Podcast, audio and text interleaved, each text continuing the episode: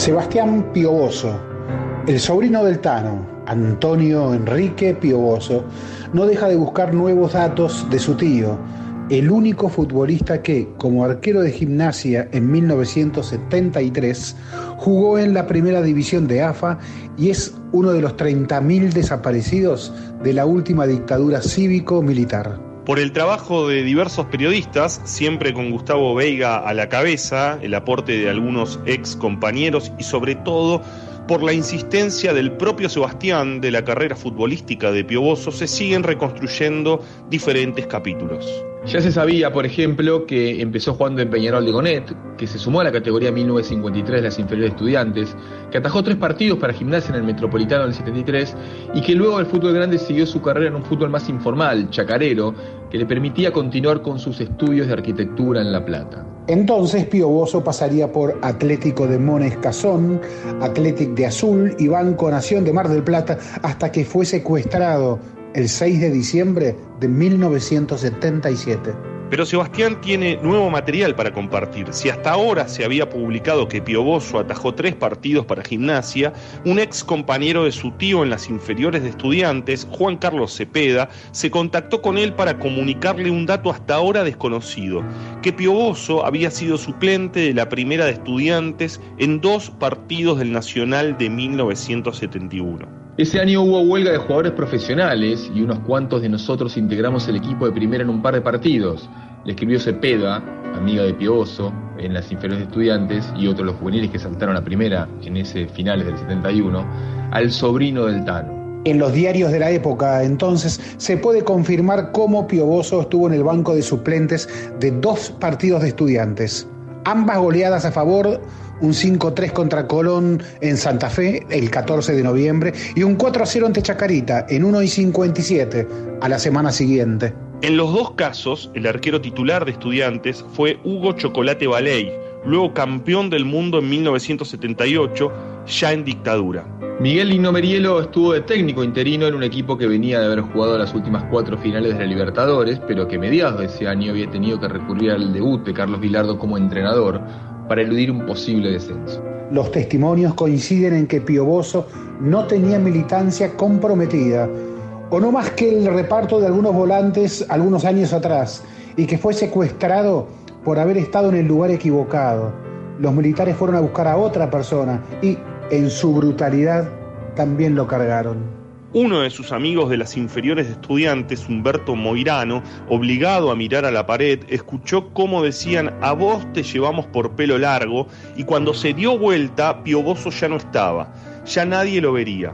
Desde entonces su cuerpo no apareció. En realidad, los futbolistas que jugaron en la primera división de AFA y fueron víctimas del terrorismo de Estado son dos. Ernesto David Rojas, delantero de Gimnasio Jujuy en Nacional 70, fue acribillado a balazos el 18 de marzo del 76, seis días antes del golpe de Estado, ayer hace 46 años. Rojas no tenía un interés concreto por la política, tampoco militaba. Había ido a La Plata a operarse de la rodilla para seguir jugando al fútbol lo mató una patota de la Concentración Nacional Universitaria, un sucedáneo de la AAA, Precisa Veiga, en la tercera edición de su magnífica obra Deportes, Desaparecidos y Dictadura. Gimnasia de Jujuy invitó a los pocos días a sus socios al velatorio. Pero el fútbol suele olvidar a Rojas y a Peoso, ni siquiera figuran en Wikipedia. Tal vez algún día, ojalá, en La Plata se juegue una copa amistosa llamada Antonio Enrique Pioboso el arquero que atajó en gimnasia y, ahora sabemos, también fue suplente en estudiantes. Más huellas futbolísticas de Pioboso, el arquero desaparecido, fue suplente en la primera de estudiantes. Un texto de Andrés Burgo para Tiempo Argentino. Era por abajo. Historias del deporte en el deporte.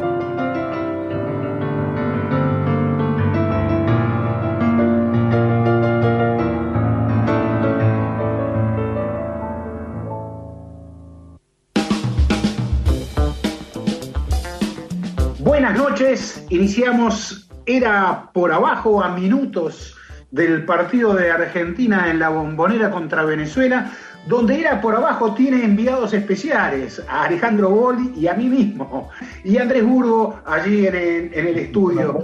Estimados, eh, este partido se está jugando un 25 de marzo y no como se jugó toda la fecha, el 24 de marzo, porque el 24 de marzo es una fecha importante para los argentinos, lo sabemos, y este programa tratará centralmente sobre el 24 de marzo y el deporte. Pero bueno, estamos a minutos ahora de que empiece Argentina. Y buenas noches, los saludo primero a Alejandro Gol y Andrés Burgo. ¿Cómo están? Buenas noches. ¿Cómo andan? ¿Cómo andan por ahí, por el estadio? Bien, bien, todo, todo bien. Eh, un partido que no, sabemos muy bien, Ale, eh, eh, cuánto peso, qué importancia puede tener para, para la selección argentina, ¿no?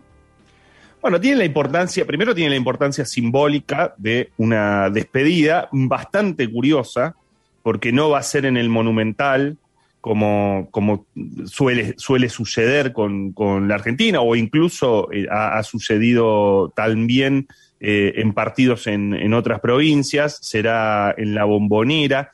Será con mucha anticipación, porque la, Argentina va a comenzar eh, su aventura mundial en noviembre eh, y en general, eh, las despedidas de, del país de la selección argentina suelen ser mm, días antes de, eh, ya, digamos, con el plantel juntándose en Ezeiza, días antes de, viajar hacia lo que son los primeros días de la concentración. es, va, va, va, a ser bastante curioso cómo, cómo afronten las distintas selecciones un, un mundial como el de Qatar.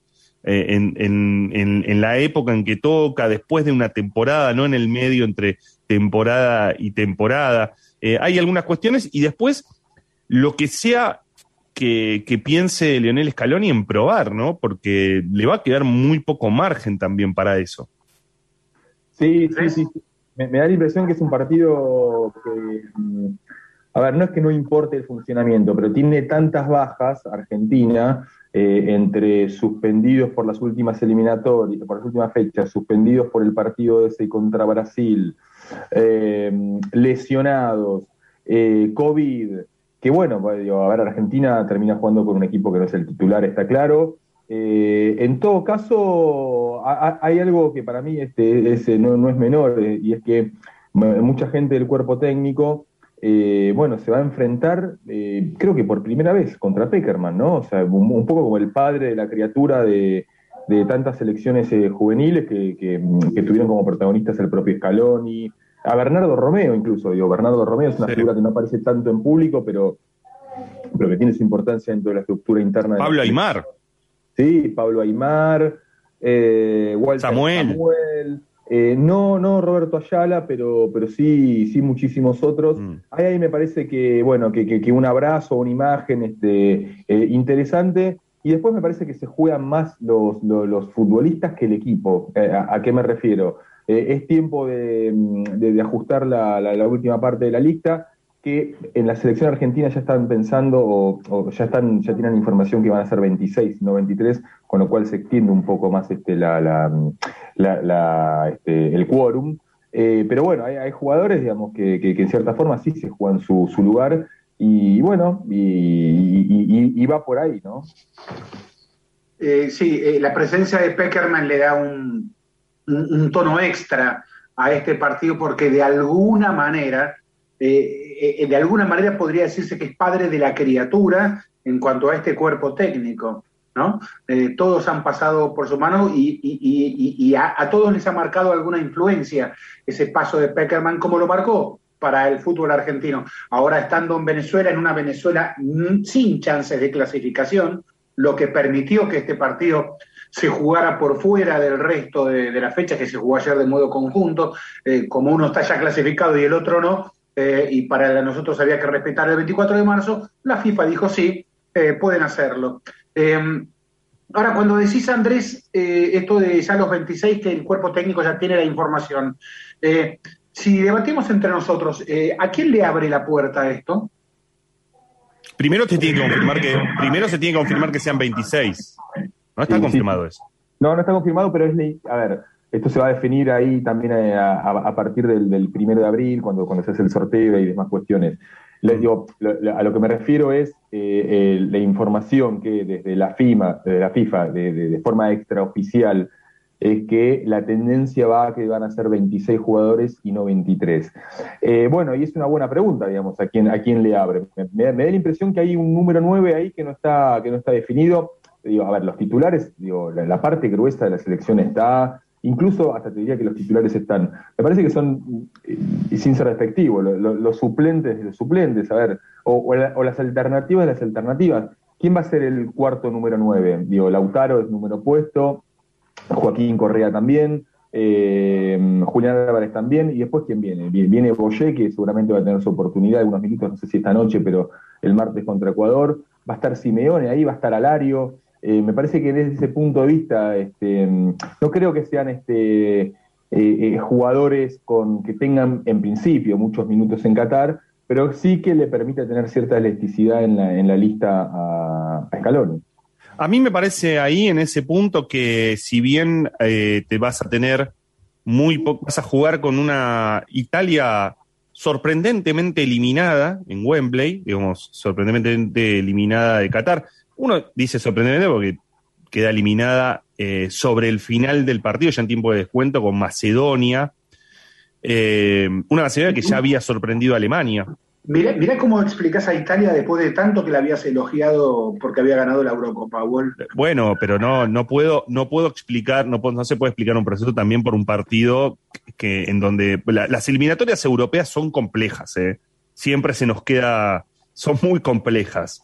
Eh, a, veces creemos que a veces creemos que solo la sudamericana es una eliminatoria difícil. Me parece que es más difícil, me parece que es más difícil la europea, no sé si están de acuerdo con eso. Sí, la sudamericana de 10 entran 5.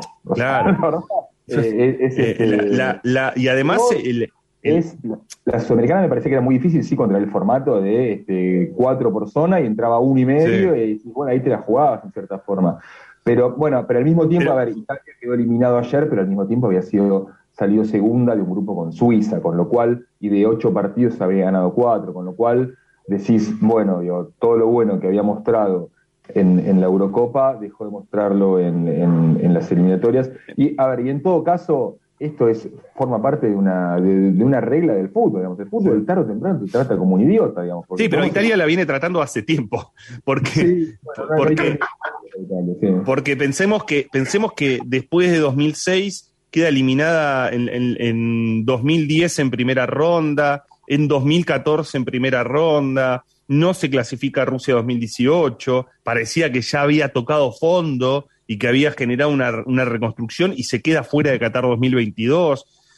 Pero al margen de, Italia, que hay mucho para, eh, para pensar, porque me parece que también se había hecho un, trabajo de, generar mucha base sobre la Serie A en el equipo. A mí me parecía muy, me parecía muy interesante, no deja de parecer muy interesante, fue campeón de la Eurocopa, lo que pasó con Italia era supuestamente la medida que tenía Argentina por delante eh, después de mucho tiempo de no poder jugar contra, contra equipos potencia, y me parece que eso no va a suceder, salvo...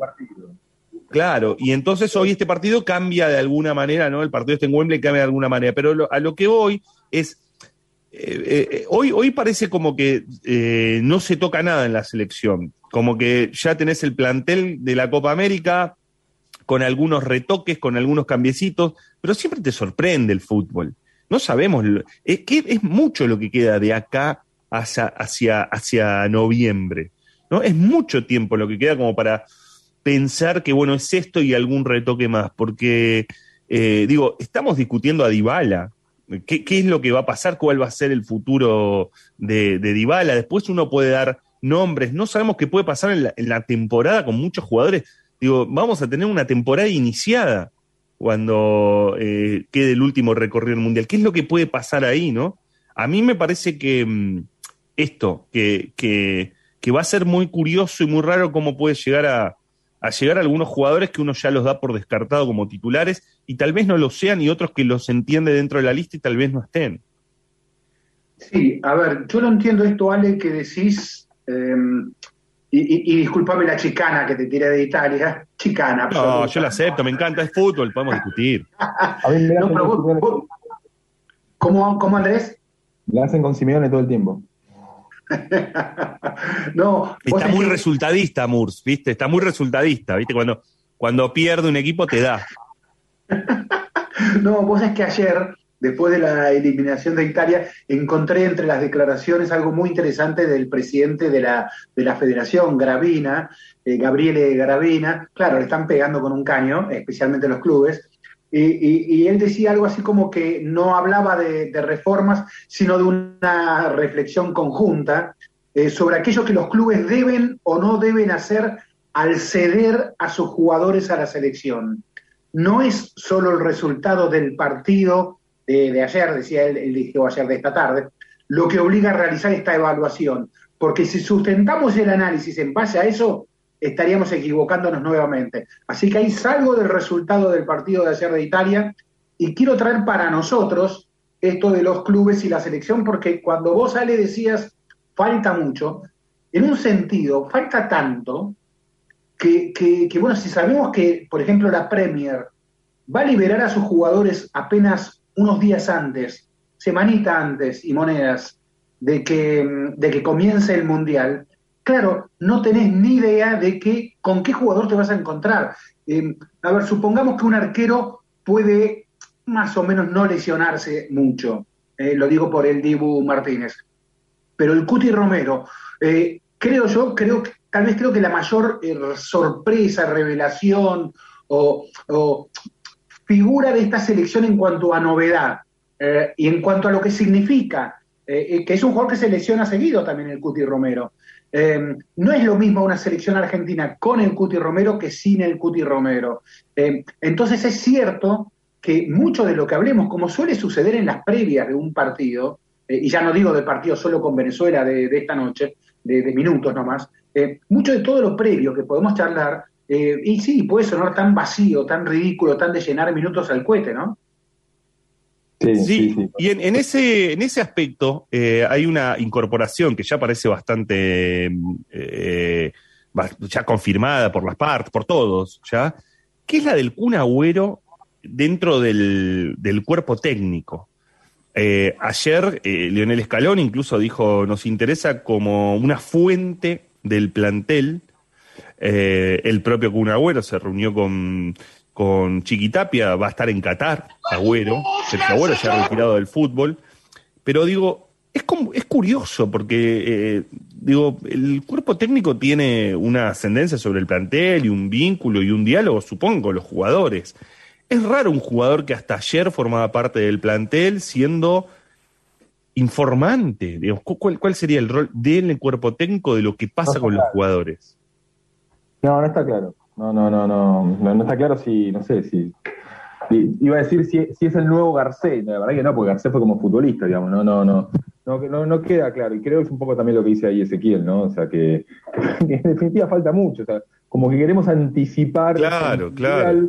Y, bueno, no, falta, digo, a, diferencia de, de, todos los años anteriores, que los mundiales eran en junio, julio, bueno, la verdad que falta mucho y, sí, digamos, y, terminamos hablando de, cosas mm, que, que, hoy no tienen sentido básicamente, digamos, porque no van a ser como creemos que son, digamos. a ver, digo, el mejor ejemplo es Italia, digamos. O sea, hace un año eh, Italia con todo el derecho del mundo tenía este se, podía sentir candidata este, para el Mundial. Bueno, ni siquiera lo va a jugar.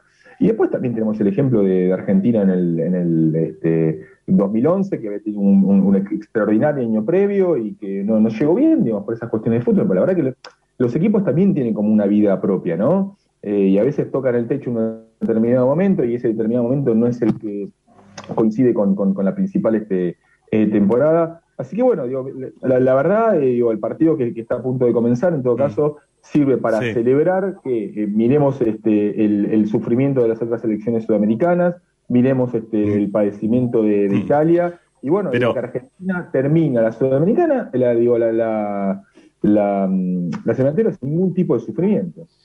Sí, eh, eh, le ha pasado en otras ocasiones, pero mira, ya que, ya que hablabas de eso, de cómo uno, de cómo se va llegando y demás, eh, hay muchos ejemplos, ¿no? Pero recuerdo uno muy particular, que es el Kun Agüero de finales de 2013, que estaba en un nivel, eh, en un nivel eh, con el City, termina de una lesión, el Kun, y estaba en un nivel altísimo. Y, y, uno, y uno lo veía, si uno observa la cantidad de meses que faltan desde ese noviembre, diciembre de 2013 a lo que faltaba para el Mundial de Brasil 2014, veías que tenías un Kun que te llegaba afiladísimo. Este, y bueno, recordemos el Kun de 2014, ¿no? De, ese Brasil 2014. Cosa que me, hace acordar un poco a una frase que usan muchos eh, deportistas eh, olímpicos, que es que las medallas se preparan en años se, se, ultiman en semanas, y, pero se definen en horas. y esto se va a definir en, en, Qatar, no, no, no, no antes.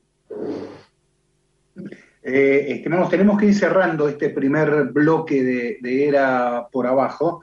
Eh, y antes recordaría, les recordaría que eh, el Tata Brown fue llevado por Bilardo a Italia 90, no como jugador exactamente, pero sí ah. porque, bueno, había que estar cerca del Diego. Y, el Tata, que tenía un corazón gigantesco, eh, estaba, sabía cómo estar cerca del Diego cuando, cuando era necesario eso. Eh, así que no sé si, si la, eh, la, incorporación de Messi a la selección y el acoplamiento con toda la nueva generación de, selección ha, sido muy bueno realmente. No creo que sea esa la función de Messi, de Agüero. No creo que el Kun tenga que acoplar absolutamente nada ahí. Lo único que sí tengo claro, y con esto cierro, es que el Kun va a tener que abandonar el streamer por un momento, por lo menos por ese mes que dure el Mundial, y mm. ser uno más, en todo caso, del cuerpo técnico. Eh, Dolor Ibai. ¿Eh? Sí, Dolor Ibai. Lo lamento, Ibai, pero no, no cuentes con el Kun durante ese mes. Eh, vamos haciendo una primera tanda y retomamos luego. El programa deportivo de los viernes en la 1110.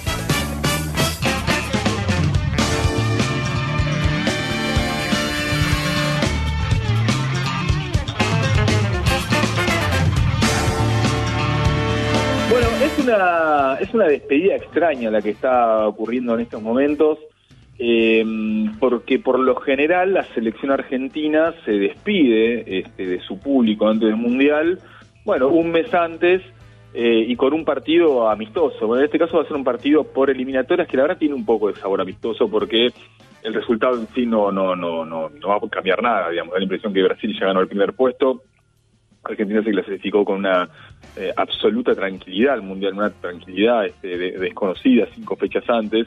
Y entonces el partido de hoy, con muchos suplentes, Argentina lo va a tomar más como, por un lado, una prueba de ensayo y por otro lado, una despedida para, para lo que viene, digamos, porque Argentina después va a tener que jugar el martes contra Ecuador, después va a tener que jugar contra Italia en Europa. Queda la duda si, está obligada a jugar el partido contra Brasil, ese partido suspendido cuando a Brasil de Bolsonaro se entrometió entre la Argentina de Messi y la Argentina de Neymar. Y después hay un partido contra México en, Estados Unidos. Eh, está confirmado el equipo, Argentina va a jugar con Armani en el arco, em, empieza en cuestión de segundos en la bombonera, después vamos a estar con nuestros compañeros Ale Wall y, y, ese Fernández Moore. Molina, Molina de, número 4, lateral derecho, la dupla central va a ser Otamendi y Petzela, Armani ataja porque no puede eh, atajar Dibu Martínez, eh, Tagliafico va de 3, el medio campo va a ser con De Paul, Paredes y McAllister, no puede jugar Lo Chelso, va a estar Messi, eh, va a estar Correa, no puede jugar Lautaro Martínez y va a estar Nicolás González. Eh, del otro lado de Venezuela, bueno, la, presencia de José Peckerman, una especie de padre para, para todos estos, este, para muchos de, integrantes del cuerpo técnico, bueno, incluso a ver, para Messi, digamos, Messi es, un sobreviviente de, de, tanto tiempo y, lo tuvo en sus selecciones juveniles y también en, la selección mayor. El sorteo va a ser el, eh, la semana que viene, el, viernes que viene, el, primero de abril. Ahí Argentina ya va a saber contra, contra quién va a jugar, eh, en una eliminatoria que, insisto, digamos, este, bueno, va, a depender, digamos, lo que, lo que pase este, el, martes que viene ahí con ese lugar que falta entre Perú, con más chances de clasificar, al menos al repechaje, con Colombia y con Chile. Ya están clasificados Brasil, Argentina, Uruguay y Ecuador. Era por abajo. Viernes de 20 a 22 en la 1110. Era por abajo. Historias y leyendas del deporte en la 1110. Retomamos en Era por abajo y nuestra primera nota de, esta noche, eh, que tiene que ver con la fecha del 24 de marzo, por supuesto, y tiene que ver con el rugby. Eh, porque el rugby ha sido noticia desde hace un tiempo, pero por un tema que no es exactamente agradable.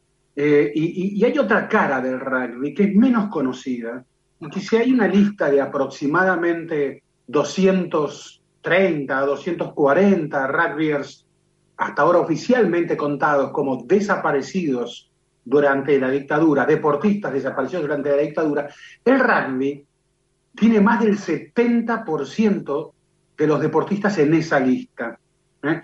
Hay 70 clubes de 12 provincias de Argentina y la cifra total, nos contaba ayer el querido colega Jorge Búsico en La Nación, alcanza a 163.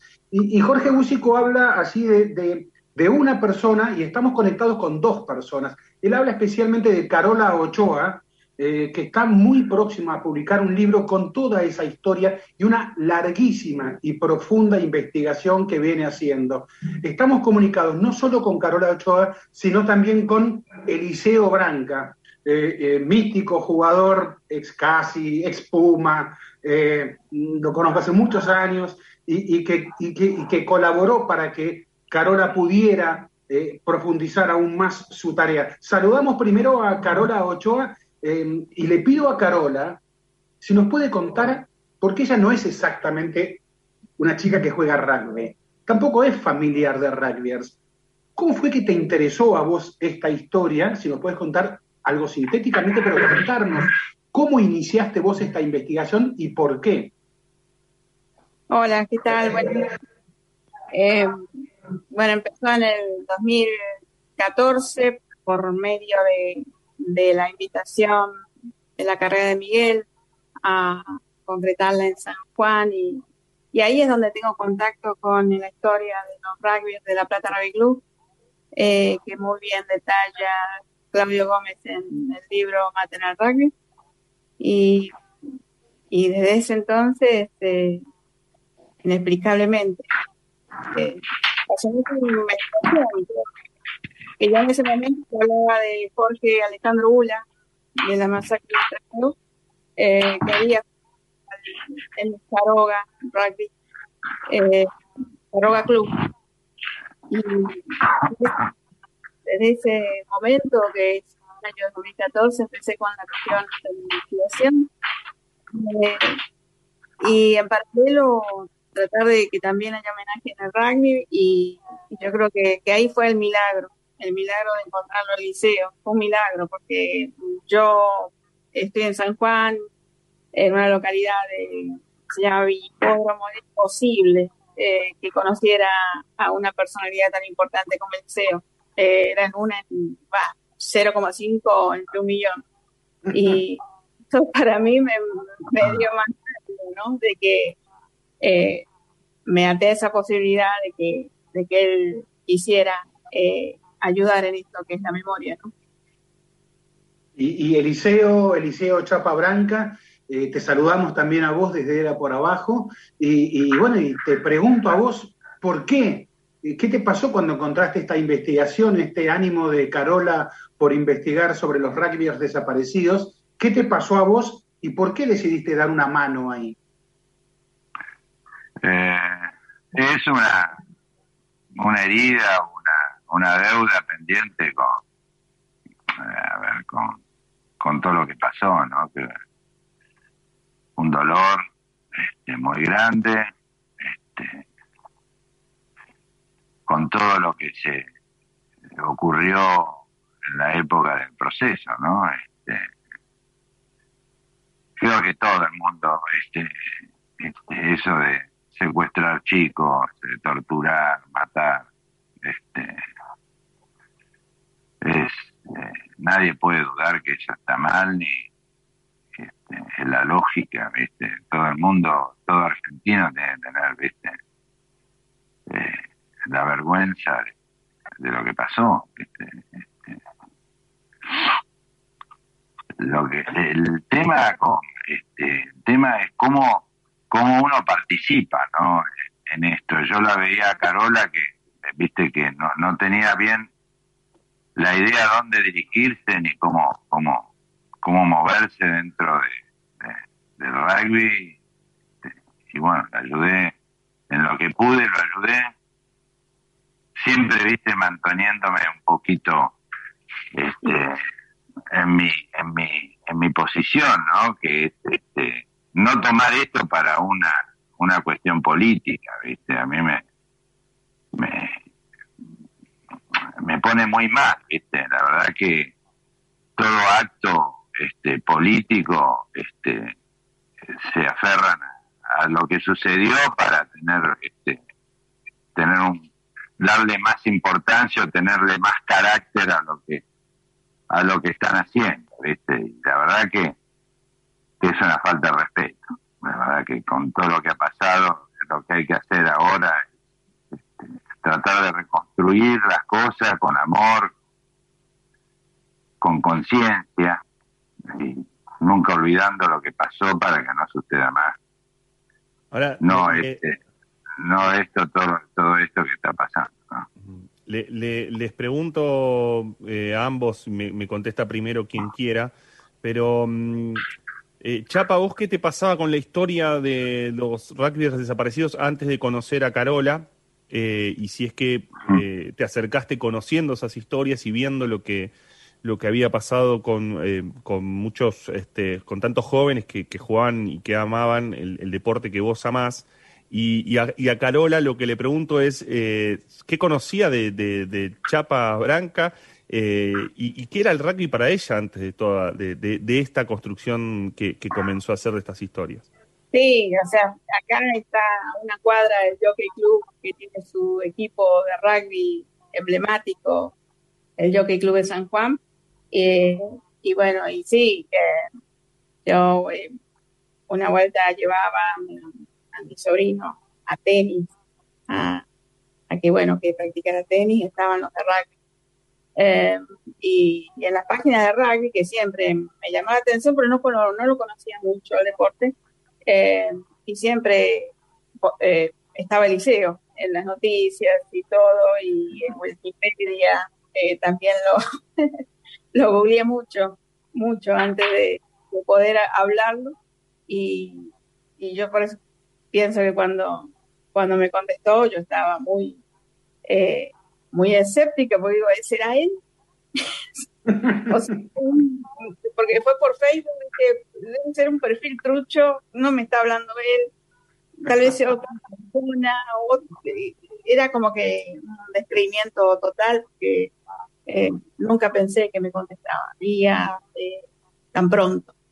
Y verlo en La Plata eh, personalmente, yo creo que estaba helada de emoción porque no. Es inmenso el Chapa, pero el corazón, yo creo que es inmenso en todo sentido de la palabra. Es inmenso de corazón, de venir cuando. de ir a La Plata cuando yo no, no le aseguraba nada, ¿no? no le, yo la verdad que soy una persona eh, que nunca ha sido funcionaria, ni ha tenido nada ninguna de esas ambiciones. Entonces como que esto venía muy, muy de los pelos y, que él haya creído en mí, para mí eso era un, afirmar un compromiso muy grande porque no le podía fallar. Esto comenzó en, en Gales. ¿Te acordás cuando debuté en el 76 en Park? Eh, yo estaba ahí en el hotel, eh, eh, ¿cómo se llamaba el hotel? Estaba ahí en el centro, Cardiff Center, ahí y hubo una manifestación de con los derechos humanos. Este, y a mí se me ocurre bajar, viste, enojado, Los, argentinos somos derechos y humanos. y bah, desde ese momento me quedó a mí, viste, una... ¿Cómo? Qué barbaridad lo que había dicho. Me, que me quedó como una, viste, una, viste, una culpa, viste, no, no. Igual yo vivía otra vida, viste, yo estaba atrás de una pelota, no, no, no, no me tocó, viste, saber el tema, cómo fueron pasando las cosas, ¿no? Este, medio tu viejo te ayudaban, papá, no ayudaban, trataban de que vos te alejes de toda, de toda opinión política, ¿no? Y bueno, es una, es una carga que tiene toda, creo yo, toda la gente de mi edad, ¿no? Toda mi camada.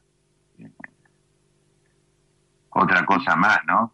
Este, Sí, que, tenemos encima, ¿no? La verdad que este, no es muy fácil vivir en este país y, este, y mantenerse, viste, con los valores como tienen que ser. Es muy, es una carga muy grande, la verdad que, este, pero bueno, algo había que hacer.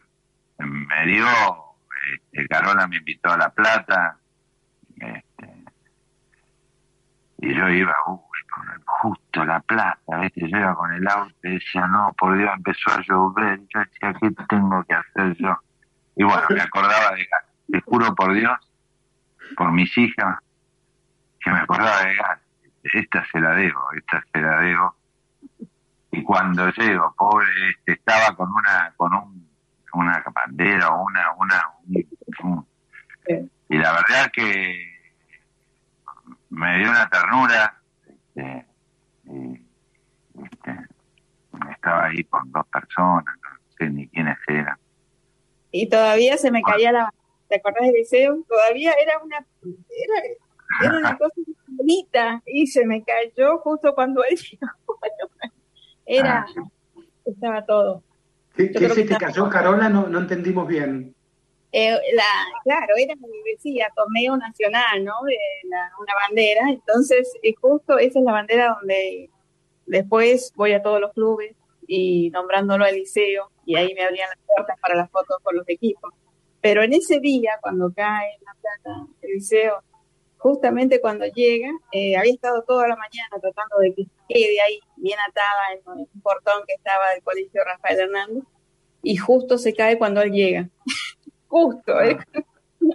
Y eso, y dije yo, no, no fue esta, esta imagen de derrota de entrada, porque es una imagen de derrota pura, ¿no? Eh, y que él continúe a pesar de, de todas las derrotas, porque él me dice, no, no hables de derrota, siempre para el frente, pero este camino de ahora está, hay derrotas y bueno, pero también hay que valorar que seguimos, que seguimos.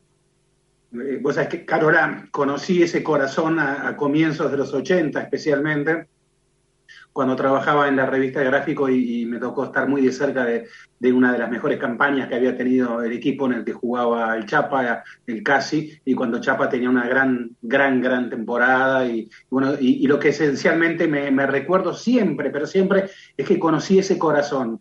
Eh, siempre me dije qué tipo de sensibilidad linda que es el Chapa Branca. Eh, te pregunto entonces a vos, Chapa, con el Liceo Branca, ex Puma también estamos hablando, te pregunto a vos, Chapa, eh, ¿cómo el mundo del rugby te, te, te cuenta de esta te, te responde de esta posición que tomaste de apoyar a Carola? Sabemos que es un tema complejo a veces eh, para el rugby. Eh, ¿cómo, cómo, ¿Cómo es? ¿Cómo convivís con esta situación? Eh, es mi mundo, ¿viste? Eh, es complicado. es complicado, este, ¿viste? Eh, a ver, nadar en la misma pileta, ¿viste? Eh,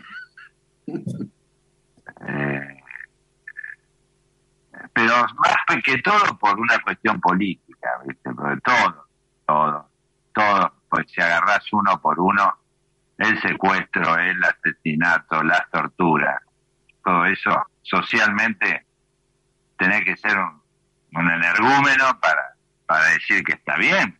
¿viste? Lo mal, yo lo que veo que fuera de cualquier posición política que uno tenga, lo que está mal está mal. Claro. Este, lo que no se debe hacer no, se hace, no se avala tampoco. Eh, esto es una aberración, es una... Este, yo por ese lado creo que a la larga este eh, va va va me lo van a, ya lo aceptaron no pusieron una placa en la Unión que te puedo decir que ahora que nos costó pero bueno este eso es un avance muy grande este, este, acá es el miedo viste a lo político no es el no es te dan la razón, porque es verdad. Lo que pasó, pasó y es una, una es un horror, ¿viste? Es un genocidio. Este. Lo que pasa es que todo trae a colación toda la parte política, que es sucia, fea, este, malintencionada, se aprovecha de, una desgracia para, para, para, para, para tomar un, para tomar una posición, que ya ellos no tienen ninguna posición. A mí me parece, de ese lado, eso es lo único que yo tengo adentro que me, viste, que yo le digo a Carola, mira, yo no quiero, viste, a ningún acto político, este, es más, me fui de uno, un grupo que tenía Carola, porque ya empezaban, viste, este, con, la, oligarquía, la y yo no soy, la verdad que yo, yo estoy para para, para, para afianzar los, valores del ser humano, ¿viste? De que, viva la libertad, ¿viste? Que, que, que, que, que, que, que, asesinar, que matar, que torturar, ¿viste? Que, que secuestrar, ¿viste? Que, que, que robar, ¿viste? Está mal. Lo que pasa es mal yo, es un horror estoy mal.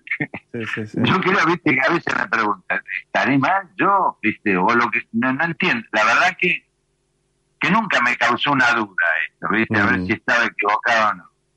Yo creo que la gente se tiene que eh, abrir la cabeza, ¿viste? Terminemos con esto, ¿viste? Con esta grieta que hay, que defender los valores este, está mal, ¿saco? De un mm. lado y del otro, no tiene, lo que está mal está mal. Mm. Lo que está mal, está mal. Listo. Sí, entendiendo, entendiendo lo, que a, lo que apuntás en esta, en esta, en esta cuestión, en donde eh, la, toma de posición y el repudio al terrorismo de Estado no, tiene que ver con, una posición este, desde lo partidario. claro, no, lo digo, lo que sí es cierto es que quienes fueron detenidos, quienes fueron desaparecidos, no fueron desaparecidos porque jugaban al rugby, sino porque sí hacían política, ¿no? Digamos, ahí sí hay un punto este, como para plantear. Pero en, e, este aspecto, te, pregunto, lo, que, lo quisiera llevar un poco más a... a, vos te parece que está bien porque seas de otro partido político, te pega un tiro, te torture? No, no, no, no, no, no claro. Sí, sí, sí. No, no, no. Que más que la autoridad tendría que demostrar cómo se hacen las cosas. Claro. Eh, por completo. Pero vos sabés que vos, vos mencionabas la, la, placa que tanto les costó y por la que tanto han, han, insistido y han peleado, pero en, las últimas horas incluso la, la, Unión Argentina de Rugby ha posteado en sus redes sociales eh, ah. una placa Memoria, Verdad y Justicia. Eh, o sea, ah.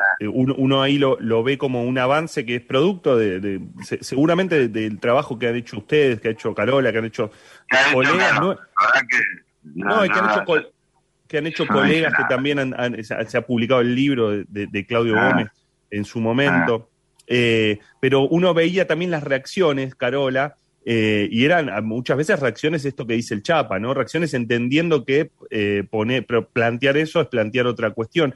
Te quiero preguntar por las trabas que vos has encontrado en este tiempo y que has tenido que superar como para poder eh, eh, reconstruir y trabajar sobre estas historias para poder generar memoria sobre lo que ha sucedido con los rugbyers desaparecidos? lo primero fue lo partidario, como dice eh, Liceo, bien dice, lo partidario, los partidos políticos era que querían entrar eh, en cada torneo con banderas y era demasiado porque eran partidos que no, no existían en los 70, como vos decías, eran eh, se dedicaban a la política. Ninguno de esos partidos existía en los 70. O sea, eh, por ahí digo, era un torneo de rugby y, y el estrés que, que a uno le, le, trae esto es que tiene que estar a la defensiva permanentemente esos tres días del torneo. Eh, porque tiene que estar eh, vigilando que no haya, por, por, por algunas familias, porque también hay, hay amigos de, rugby que, que, van a estos homenajes que no entran en maneras partidarias, eh, porque puede haber hasta riesgo de que se maten entre ellos, porque es, es como River Boca ahora las agrupaciones partidarias, y eso lo sabemos bien por ahí mm. eh, en ese sentido. Entonces, como que para evitar eso, porque eh, vamos a recordarlo con lo que ellos se divertían, que era el rugby. Eh, una excusa, sí, una excusa, eh, pero esto es para todos, para por ahí en, gente que he conocido, personalidades de, derechos humanos que, se han enojado conmigo directamente, eh, me han directamente me han excluido de todo espacio, o sea, decir, bueno, acá te podemos ayudar en algo, no, no, porque la ayuda venía con eso, eh, con el rédito partidario para ellos, o sea, de, entrar banderas y todo, no, y directamente vi que con, está bien, somos dos, Eliseo y yo, pero ya está. no, te metí yo en este, en este lío, la verdad. no, a, ver, eh, eh, eh es más fácil ser, ser de, una, de, una, de un bando político y de ahí enseguida hubieras tenido mucho más éxito. La verdad que conmigo, conmigo va, a ir, va a seguir al choque todo el tiempo. La verdad que. Se ofrecen premios de legislatura, se ofrecen personalidad destacada y no, no, esto no, no es, esto no, no es para eso. Yo no voy a, para mí no, no, no es el sentido. Y eh, me dice con el corazón. Y el corazón no sabe de, personalidad destacada, ni de, eh, ni de rédito político partidario, ni de un sueldo en alguna estatua de derechos humanos. Eso no es corazón. Esto eh, lo como me enseñó Eliseo, porque si algo aprendí a hacer las cosas eh, con el corazón, y eso lo aprendí Eliseo. A ver, Carola, y, si vamos a la parte, ya no de los obstáculos, sino lo contrario, porque tengo entendido que vos hiciste toda esta investigación, estás haciendo toda esta investigación, está próxima a publicar en un libro y que ha encontrado a, esta enorme cantidad de rugbyers desaparecidos, la hiciste muy a pulmón, casi con una mochila, eh, y que te encontraste con muchas eh, sorpresas, ayudas, no solo el Chapa Branca, sino ayudas de gente del rugby, eh, de, gente muy cercana, familiares especialmente de estos rugbyers que vos querías averiguar quiénes eran y recordarlos. ¿Podés contar un poco cómo fue ese recorrido? Eh, este recorrido a Mochín eh, era de gente que no quería, es más, eh, ellos no quieren ser nombrados por lo mismo que tal vez dice Eliseo, que por pertenecer al mundo del rugby, como que tampoco quieren eh, ser nombrados, ¿no? Exponerse es una valentía muy grande. Y, y, bueno, cuando salí con, la verdad que no, no nunca, nunca en esto no hay peso, y uno sale con, con las ganas de, cumplir este sueño, ¿no? Y, de encontrar más eh, rugby. Y bueno, eh, me acuerdo en Río Gallego, cuando llegué a Río Gallegos, y, y allá eh, me hablaron de un rugby que, bueno, que jugaba en cinco saltos, un club cinco saltos, ¿dónde queda? Eh, Río Negro. Eh, ahí me di con el caso de, de Arrasola. Y después, eh, sí, me das cuenta de que todas las historias de, mm, de todas las provincias que he visitado, la mayoría sí, me he quedado en gente de los clubes, porque claro, como yo decía también ese, ese latiguillo que tenía, eh, Liceo Branca está en esto. Eh, perdón, pero te creo que he usado tu nombre demasiadas veces en los clubes. Eh, eh, le dije, no, Liceo Branca acá, esto es apartidario, y, y, bueno, y ahí entendían y, me han dado alojamiento la gente del rugby y por eso que yo pensaba una cosa la gente del rugby y después me di cuenta que es la más solidaria. Ahora, eh, en, en, ese, en ese aspecto, te, te pregunto a vos, eh, Eliseo, Eh, el rugby ha tenido, en, los últimos años sobre todo, bueno, siempre ha tenido que explicar su, su, cuestión de clase, ¿no? Si, si, si forma parte de las clases populares, si no, digamos, siempre estuvo en eso. En el último tiempo eh, ha tenido que trabajar incluso con situaciones como la del crimen de Fernando Báez Sosa. Eh, te pregunto cuánto queda por trabajar desde el rugby y por hacer entender hacia afuera del rugby que el rugby no representa eso. Eh, el rugby si no te hace mejor no sirve. el rugby es para, para que criar a, chicos preparados para, para luchar no dentro de la cancha sino afuera ¿no? luchar por lo que por lo que quieren eh, ver por eh, con el esfuerzo que se obtienen este, se obtienen mejoras. Eh, yo trabajé, no trabajé, yo entrené con amor este, a Veromama, que está en González Catán. Tres años me hacía 75 kilómetros de día, 75 kilómetros Orgulloso de haber estado ahí, orgulloso de haber transmitido cómo se, cómo se gana fuera de la cancha y dentro de la cancha. La verdad que este, para educar y para, para, a ver, para motivar a, los chicos y a la generación que viene es un deporte ideal. Y me queda una, una pregunta más, por lo menos chapa, para vos. Em, porque eh, vos apoyaste, pero toda la investigación, todo este recorrido lo ha hecho Carola.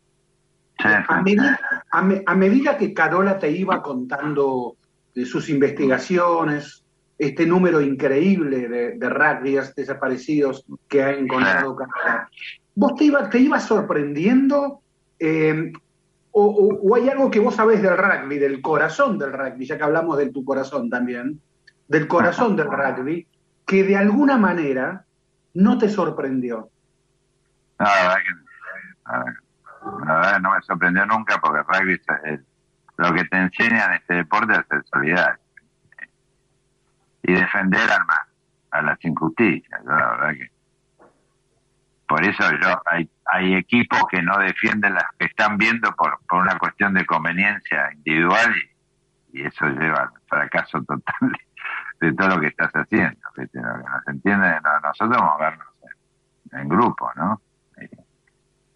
no me sorprende, la verdad que no me sorprende. Eh, este, gracias. Y Carola, estás por publicar un libro ya con toda esta investigación. ¿Podés decirnos cuándo estará publicado? Eh, todavía falta con la editorial G, eh, Grupo Editorial Sur.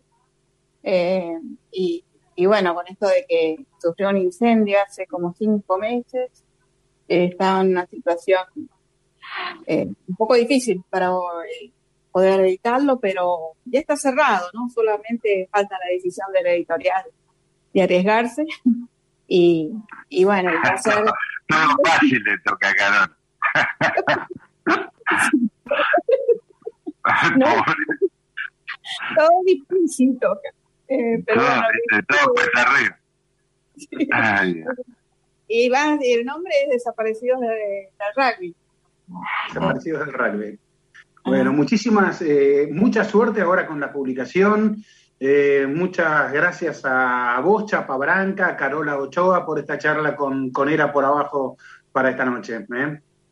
No, un gusto, gusto verte. La verdad que hacía tiempo que no, que no te veía. Te llevo en el corazón, yo también. Y, y a Carola y a todos, muchísimas gracias. ¿eh? Este, seguiremos ahí. sí, señor, sí, Carola. Sí, Carola y sí, Chapa, muchas gracias eh, por la charla. ¿eh? Gracias a ustedes. Hasta luego. Abrazo. Era por abajo. Deporte, entrevistas, debates, actualidad, historia. Bien, poco, poco de Argentina hasta ahora, en un partido raro, ¿no? Porque en un partido que, que se está jugando más por, por compromiso, no, no sé si este, de, de manera que... De, de, esos partidos en que, bueno, digo, no, no, los futbolistas están obligados a jugar, está claro, digamos que algunos están buscando un, un, lugar en el Mundial, no sé, el caso de McAllister, por ejemplo, pero el resto está jugando, no, no diría por compromiso, pero bueno, es un partido, digamos, que, que no aporta mucho para, para la selección en sí. Y Argentina no, está sacando diferencia, al menos en esta media hora inicial contra la Venezuela de Peca, es un partido parejo. Los únicos momentos de electricidad son los, los que tiene Messi, después Joaquín Correa no, no, un poco más retrasado de lo que juega Lautaro Martínez, no entró mucho en contacto, como que Argentina le, le, le, falta un número 9, está extrañando el número 9, no hay mucho asociado, mucho sí contacto de la pelota con De Paul, pero De Paul no es justamente un, generador de, eh, de juego corto, y entonces el partido se juega más por donde, por donde está queriendo Venezuela. En lo que insistimos, eh, seguramente será la despedida de la selección argentina bueno, al menos hasta, eh, eh, en el país, al menos hasta el año que viene. Suena, suena extraño decirlo, pero lo más probable es que Argentina ya no vuelva a jugar como local hasta el 2023 en una bombonera obviamente llena, en una bombonera que, que, que si hubiesen vendido eh, entradas para tres partidos, los tres se habrían este, vendido o se habrían jugado a estadio lleno porque es lo que está generando esta selección campeona del mundo. Tenemos otra eh, entrevista para, para compartir. Eh, después este, que tiene que ver con bueno con lo que fue ayer 24 de marzo eh, después volveremos con, con, el análisis del primer tiempo de Argentina-Venezuela y también con otras informaciones del día. Por ejemplo, hoy se sortió la Copa Libertadores y tenemos ganas de hablar del tema.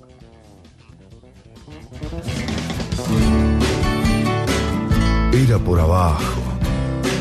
Ezequiel Fernández Murs, Alejandro Wall, Andrés Burgo, en la 1110.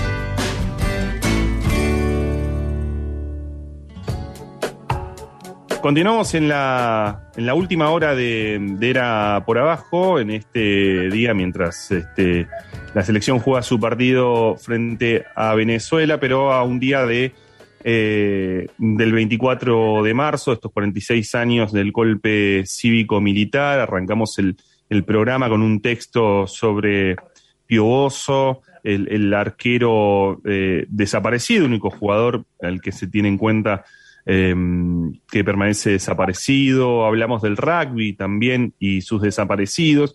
Y hay un trabajo que, que apareció en las, se publicó en las, en las últimas horas eh, que tiene de título Tu historia, tu club, tu identidad, un partido contra el olvido. Hemos visto cómo eh, muchos clubes en, el último tiempo han restituido carnets, han trabajado mucho sobre eh, la reconstrucción de sus socias y sus socios desaparecidos, pero este trabajo pone el eje en la historia de tres mujeres, deportistas, hinchas, militantes, víctimas del terrorismo de Estado. La primera de ellas que se difundió es la de, la de Lina Funes.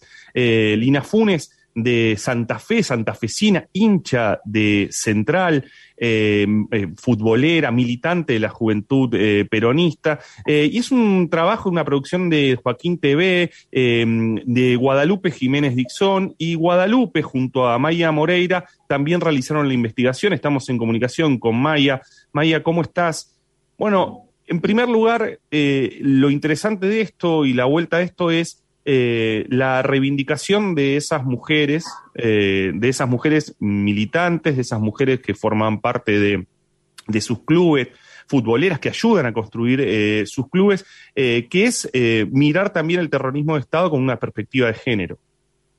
Bueno, buenas a todos y a todas, ¿cómo andan? En principio, gracias por el espacio.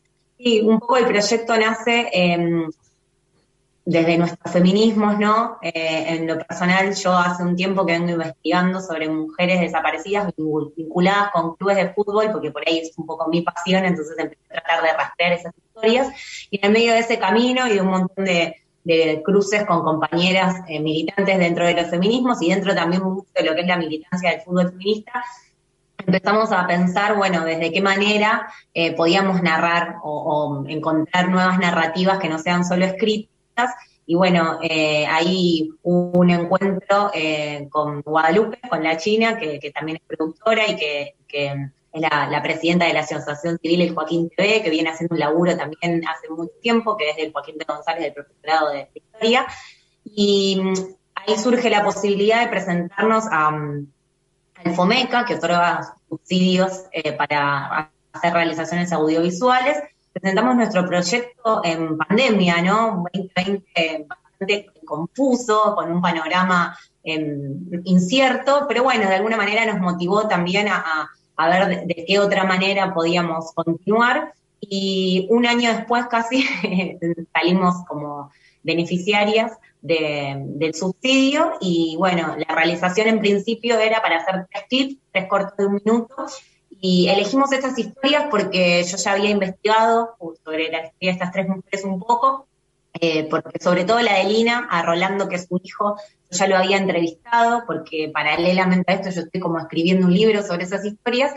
Y bueno, la verdad que mm, lo que pensamos también es desde una perspectiva feminista cómo continuar este proyecto em, entrelazándonos con, y vinculándonos con otras mujeres. Ahí fue que convocamos a la nuestra, Fútbol Feminista, porque pensamos que las actrices no sean actrices profesionales y, pensamos también que ahí se milita un feminismo eh, que tiene mucho que ver con la identidad, ¿no? Con la identidad villera, con la identidad de, las mujeres en, una cancha de fútbol y esa disputa que dieron ellas como organización. Y, bueno, y un poco eh, así surgió el proyecto y así nos fuimos como amalgamando eh, desde distintos espacios. Una también un, feminismo eh, que tiene, y cuando, cuando hablas de la nuestra, pienso no solamente en esa reivindicación de, de, esas militantes, pienso también en, traerlo a hoy, ¿no? En lo que sucedió con Iggy eh, hace, hace días nada más, digo, porque me parece que vincular y rescatar todas esas historias también forman parte de rescatar estas historias de, del presente. Sí, por supuesto. Estamos justo eh, una semanita apenas pasada, lo de I, que también es algo que nos movilizó mucho. Eh, desde los feminismos, a, mí me gusta hablar de los feminismos porque hay, muchos feminismos, pero sobre todo nosotras, dentro de nuestras militancias feministas, estamos muy vinculadas a los feminismos populares.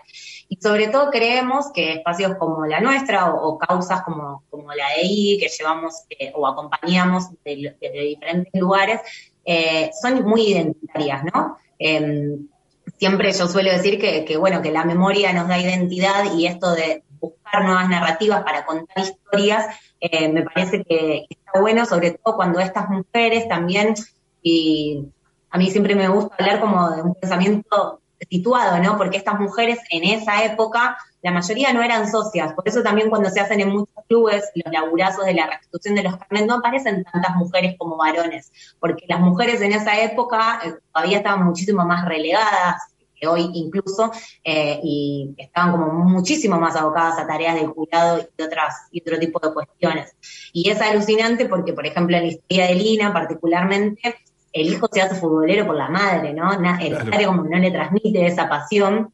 Eh, entonces, eh, y Lina no era socia de Central, de hecho hay una socia desaparecida que, está reconocida su nombre y está en la, ahí en el club donde están los nombres de los, de los socios y socias desaparecidos, y justamente esa socia no era tan futbolera como Lina. Entonces, nos parece que está bueno también encontrar como estas historias y, narrarlas desde la pasión, ¿no? Que es un poco también lo que nos pasa a nosotras hoy con el fútbol desde otro lugar. Vaya, son, son tres historias, ¿no? Las que trabajaron. Eh, eh, la de Lina, que estás contando recién, Lina, Lina Funes, Susana Leonardi y, Corina de, de Líbano, ¿no? También. Sí, eh, Susana es em, vecina de All Boys. Eh, Susana tenía como un, vínculo no tan desde el fútbol, sino más desde la vida social del club. Em, a diferencia de Lina, era mucho más joven, estaba más vinculada con, el área, digamos, sindical dentro de su trabajo.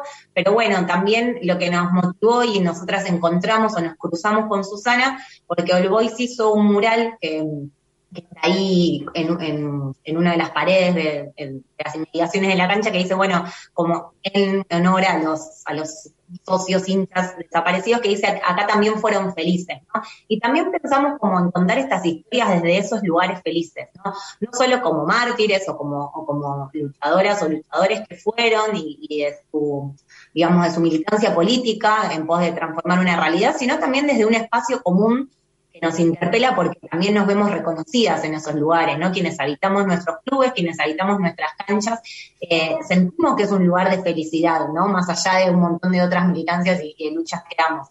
Y, nos parecía que, esa era una buena, una buena mirada de poner el foco para contar estas historias. Y en el caso de Corina, que también era, era más joven, eh, también era cineasta, eh, eh, estaba como vinculada al club por el vóley, no por el fútbol, que por ahí para nosotras también eso era como descubrir otra, otro mundo, ¿no? Porque la realidad es que la, mayoría somos futboleras. estaba buenísimo también poder contarlo eso, ¿no? Como pensar los clubes y la vida social de los clubes y los vínculos que tenían esas mujeres con, con esos clubes que que son nuestra segunda casa y que para ellas también lo fueron, sobre todo en un contexto eh, donde, donde no, no había muchos lugares seguros o muchos lugares felices para disfrutar eh, determinadas cosas, ¿no? Vos sabés, Maya, eh, Ezequiel Fernández Mur te saluda.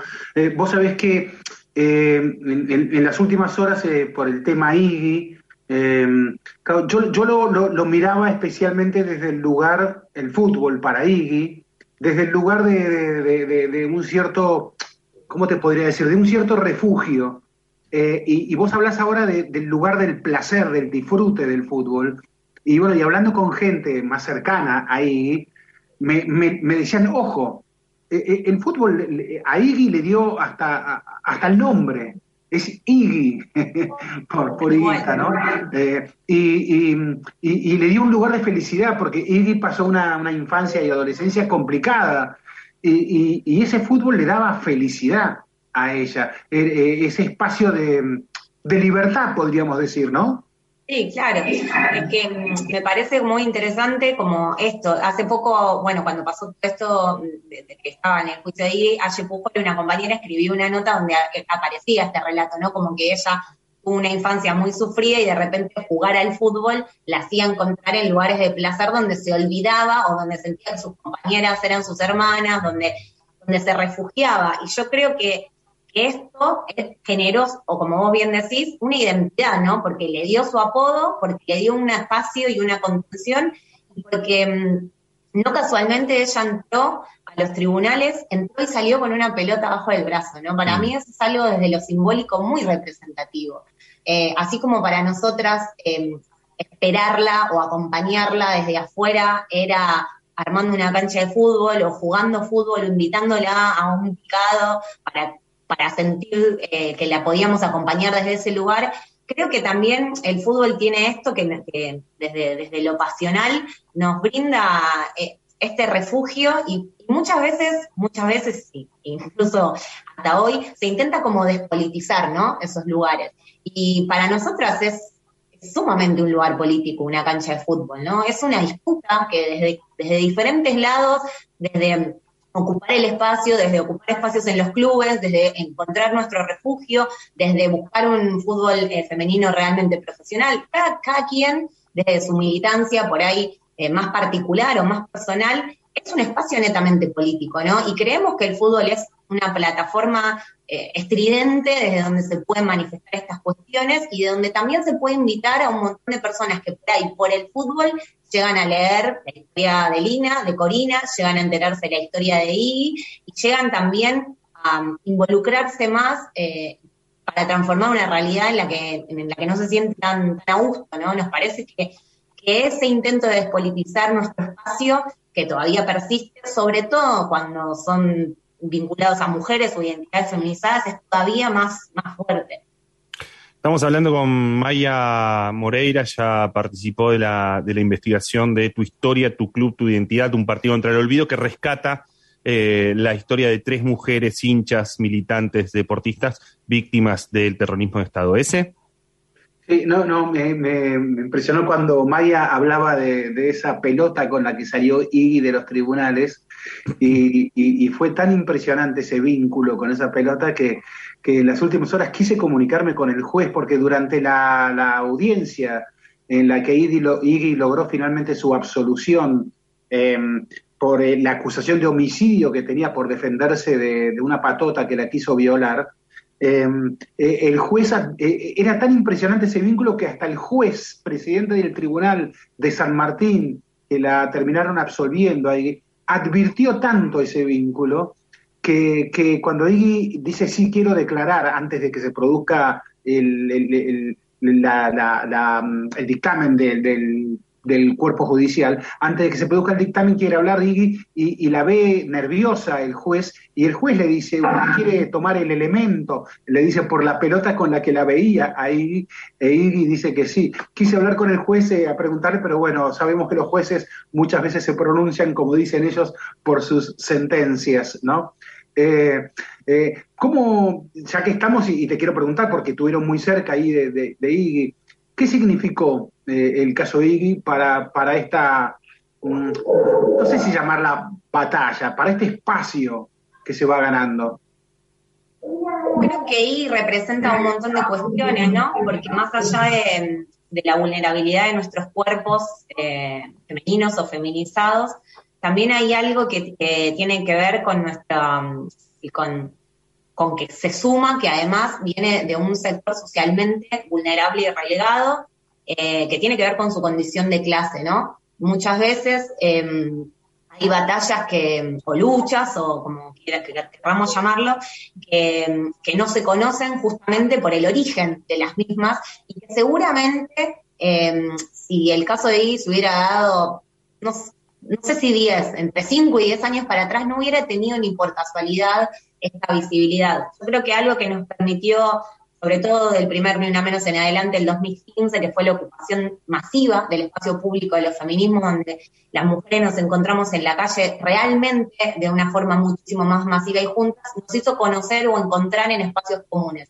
Y el fútbol, eh, o hacer del fútbol una militancia, eh, sucedió con muchísima más fuerza a partir de eso, y nos hizo poder llegar a encontrarnos con estas historias, ¿no? Nos hizo poder ver mucho más allá de nuestros clubes, de, nuestras casas, de, nuestros lugares de comodidad, entre muchísimas comillas. Creo que el caso de I fue ese porque para nosotras la, acompañarla en, en su proceso judicial no tiene que ver solamente con que la absuelvan, ¿no? Porque nosotras hoy sentimos que tiene que haber un Estado presente que la acompañe también después de todo esto, ¿no? Porque es una mujer de un origen eh, muy humilde, de que obviamente sumamente vulnerable con todo lo que le pasó, porque obviamente es algo que te interpela desde un montón de lugares y te cambia la vida sin lugar a dudas, y, que nuestro acompañamiento no termina en, en, la absolución de ella, ¿no? Es bueno, ¿qué pasa con estas mujeres o qué pasa con estos cuerpos feminizados que sufren y sufrimos todos los días sistemáticamente violencia, machismos, o micromachismos en un montón de lugares, ¿no? Nos parece que sobre todo lo que, lo que potencia, como bien decía antes, el fútbol es poder visibilizar, ¿no? Porque si no hubiera sido futbolera, también hubiera sido diferente, sabiendo que el fútbol en nuestro país es un deporte tan popular. Entonces, eh, por eso también nosotras, eh, sobre todo desde la Coordinadora Sin Fronteras de Fútbol Feminista, la acompañamos como futboleras, ¿no? Como compañeras de cancha, como, como volvemos a ser de nuestro espacio ese refugio y, potenciarlo para, para poder visibilizar todas estas cuestiones. La verdad que en lo personal y, en lo colectivo, porque lo estuvimos hablando muchos días, fue muy emocionante ver lo que sucedía. Y a la vez, en mi caso personal, yo me enteré justo eh, saliendo de eso. Soy miembro de la comisión directiva del Club Lanús. Salí de comisión directiva y tenía el teléfono, o sea, era como en un espacio donde justo no somos muchas mujeres, salí, me enteré una noticia como ella y estaba rodeada de pibas y salió con su pelota y salió agradeciendo y fue como todo muy, muy fuerte, ¿no? Creo que no, nos está costando un montón, pero también estamos en, el mejor momento de todos estos últimos años, jugando mucho en equipo y pudiendo abrir mucho más la cancha. María, te hago una última aprovecho que, mencionaste que sos parte de la comisión directiva de Lanús, que sos eh, hincha socia de Lanús y recién hablabas de futboleras y de cómo el, fútbol ayuda a visibilizar otras luchas. Te lo pregunto al revés, porque la semana pasada eh, contamos eh, una historia que sucedió en la tribuna de Racing, una denuncia de violencia de género que una socia de Racing hace contra un barra eh, y más allá de, digamos, de las cuestiones que contábamos en relación a lo que pasaba con eso, decíamos cómo eh, termina siendo un, es una mujer la que eh, denuncia un barra cuando muchísimas veces violencias de barras y otras situaciones, incluso institucionales pasan en la cancha, ni siquiera se denuncian o los hombres no las denuncian, ¿no? entonces te pregunto al revés, ¿cuánto crees vos que los feminismos, que el movimiento feminista puede cambiar el fútbol, o sea, puede cambiar un montón de situaciones que, suceden dentro del fútbol, o si crees que ya está transformando algo de lo que, de lo que creíamos que era el fútbol hasta acá. Mira, yo creo que algo ya está transformándose. En lugar a dudas, hay mujeres ocupando espacios en un montón de lugares, por más que seamos pocas. Hay varones mirando y sabiendo resultados del fútbol femenino, algo que era impensado. Eh, y también hay una realidad respecto puntualmente de esto que, vos me decís, de, cómo se denuncia de una mujer. Yo creo que también eh, las mujeres y, las identidades feminizadas nos estamos haciendo cargo de algo que la sociedad toda nos se hace cargo, porque nosotros, como vos bien decís, no es que no hay violencia de las barras o esto nació mm. ayer. Digo, en mi caso yo tengo 37 años, voy a la cancha desde los 10, soy socia del club desde los 4. Y la realidad es que los varones no, nunca denunciaron barras, sino porque no existieron hechos de violencia sistemáticamente y cotidianamente y siguen sucediendo. Entonces me parece que a veces también se nos endilga a los feminismos la responsabilidad de hacer ciertas denuncias y de alguna manera hay una complicidad eh, desde, desde el lado de los varones o, sé, o una o hay una coyuntura también que recién ahora está cambiando, digo, me parece que también hay un un cambio de paradigma social en los últimos años, donde muchos varones también se están repreguntando y cuestionando un montón de, cosas respecto de cómo accionar, pero la realidad es que no es eh, una responsabilidad de los feminismos denunciar, ¿no? Porque como sociedad toda está mal que violenten a una mujer y también está mal que violenten a un varón, ¿no? Digo, y particularmente las barras y la cultura del aguante y un montón de cosas que están interjectadas, digamos, en los clubes de fútbol, no se cuestionan. Por el contrario, están completamente naturalizadas.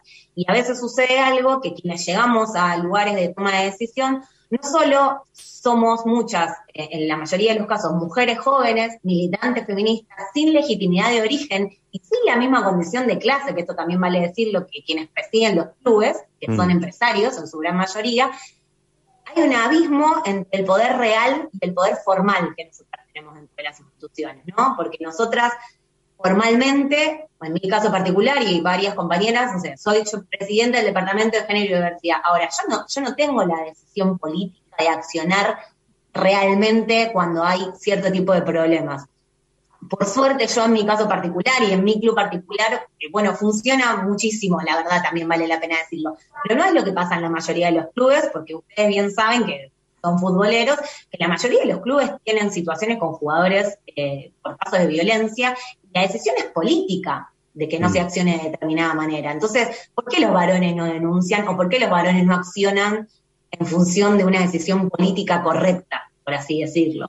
Me parece que hay algo que no tenemos que cuestionar mucho más allá de los feminismos, ¿no? O, o de la valentía, si se quiere, o del hartazgo, si se quiere, que tenemos las mujeres ya de respecto a un montón de situaciones. Maya Moreira, eh, mm, eh, tu historia, tu club, tu identidad, un partido contra el olvido, eh, ¿dónde? Porque eh, han lanzado la historia de Lina Funes, pero las otras dos, la de Susana Leonardi y la de Corina de Líbano, las van a, ir publicando en los próximos días. ¿Dónde la pueden encontrar? Eh, sí, en la plataforma del Joaquín TV, eh, arroba el Joaquín TV, en Instagram, en Twitter y en el canal de YouTube. También las están compartiendo eh, quienes fueron parte del proyecto, la nuestra fútbol feminista y fútbol eh, hoy decidimos lanzarla hoy 24 de marzo, pero también pensamos que como justo son tres clips cortitos para que tenga más potencia y también tenga su difusión. La semana que viene, que también coincide con la fecha de secuestro de Susana, el 31 de marzo, vamos a sacar el clip de Susana, que igual se los vamos a socializar también por si lo quieren compartir. Y los primeros días de abril estaremos con el de Corina, porque también coincide con de, del asesinato, detención y asesinato, así que nada, se los vamos a estar compartiendo y todo en el arroba el Joaquín TV. Gracias Maya por esta charla con Era por abajo. Argentina sigue ganándole 1 a 0 a Venezuela por la anteúltima fecha de las eliminatorias sudamericanas, unas eliminatorias que ya tienen los cuatro cupos directos eh, a, a Qatar 2022 asegurados, son los de Brasil, Argentina, Ecuador y Uruguay. En ese orden eh, hay un- una media plaza restante, esa media plaza restante eh, quedará entre Perú, Colombia o Chile. Perú tiene más chances, depende solamente de Perú. Si le gana Paraguay el próximo eh, martes se quedará con esa chance. Colombia depende de ganarle a, a- a Venezuela, esta Venezuela que está perdiendo con Argentina en este momento, y además que eh, Paraguay le saque al menos un punto a, los peruanos. Y después, bueno, Chile que depende prácticamente un milagro, porque tiene que ganar Uruguay y tiene que, que esperar que no ganen ni Colombia ni Perú sus respectivos partidos. Dicho todo eso, el, el clasificado de los tres, el, el que gane el lugar en el repechaje, va a tener que jugar contra seguramente Australia, que no es un partido fácil. O sea, e- esa media esa media plaza es justamente eso, es media plaza, es la posibilidad de ir a jugar un, un repechaje. Eh, con la, nos estamos despidiendo entonces con la con la este, asistencia técnica de Tomás Jureza, del flaco Astelli, eh, con la producción habitual de, Santiago Salton, de Mauro de Mauro Suárez, eh, en este caso con Alejandro Wall en el estadio también, Ezequiel Fernández Murs, mi nombre es Andrés Burgo. Nos vamos despidiendo de este nueva era por abajo. Nos vamos a encontrar el viernes que viene, ya con las eliminatorias sudamericanas terminadas, terminan el próximo martes, Argentina juega contra Ecuador, eh, pero bueno, ya también sabiendo no solo el, el- resultado final de Argentina contra Ecuador, sino también contra quién va a jugar Argentina en el Mundial de Qatar, que recordamos va a ser este año por única vez entre noviembre y diciembre. Que tengan buenas noches.